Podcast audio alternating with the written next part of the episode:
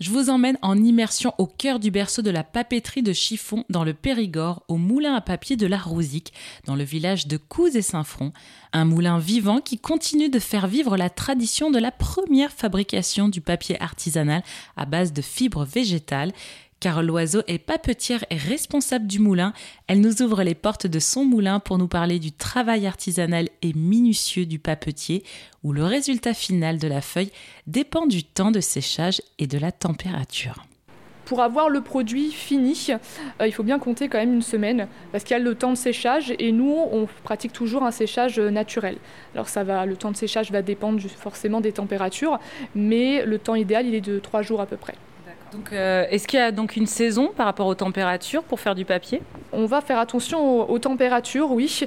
Euh, étant donné que c'est une production qui prend énormément de temps, on va quand même essayer de produire tout au long de l'année.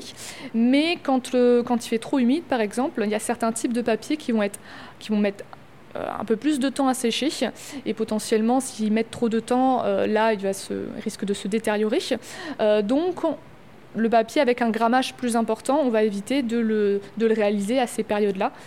Et à l'inverse, euh, quand on connaît des, étés euh, caniculaires et qu'on veut continuer à produire du papier, nous, on va superposer les feuilles à l'étendoir euh, pour faire en sorte que ces feuilles ne sèchent pas trop vite, sinon elles vont se rétracter et être toutes cassantes. Donc c'est plein de, paramètres mis bout à bout qu'il faut, qu'il faut prendre en compte pour avoir le résultat, la feuille, la feuille parfaite, la feuille idéale.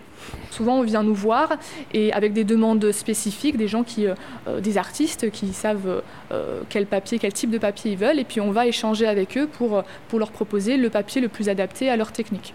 On était au Moulin de la Rosique en Dordogne. Merci beaucoup Carole Loiseau pour cet échange sur la tradition du papier artisanal au chiffon. Évidemment, si vous souhaitez visiter ce lieu comme d'habitude, on vous met toutes les informations sur erzen.fr ou vous pouvez aller aussi sur leur site internet moulin-du6rosique.com.